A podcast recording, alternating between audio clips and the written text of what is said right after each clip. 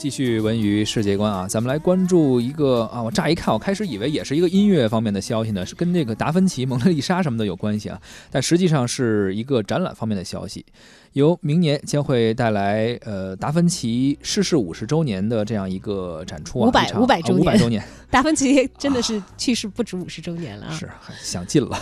一场达芬奇跨时空的对话，呃，鲁班。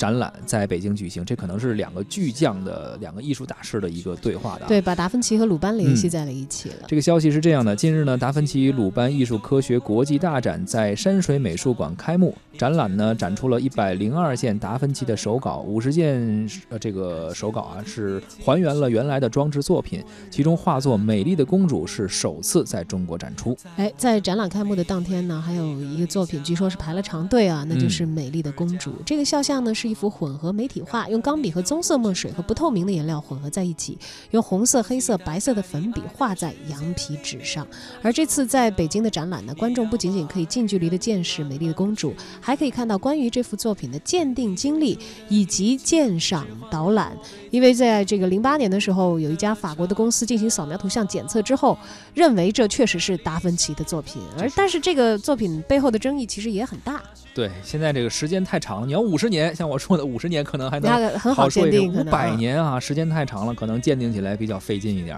啊，而到底这个呃已经被这个法国这家公司认定是达芬奇真迹的这个作品，到底是什么样呢？啊，感兴趣的朋友也可以关注一下这场展览。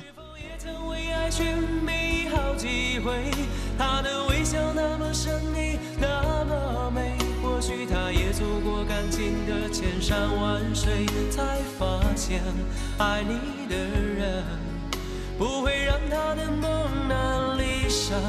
流眼泪。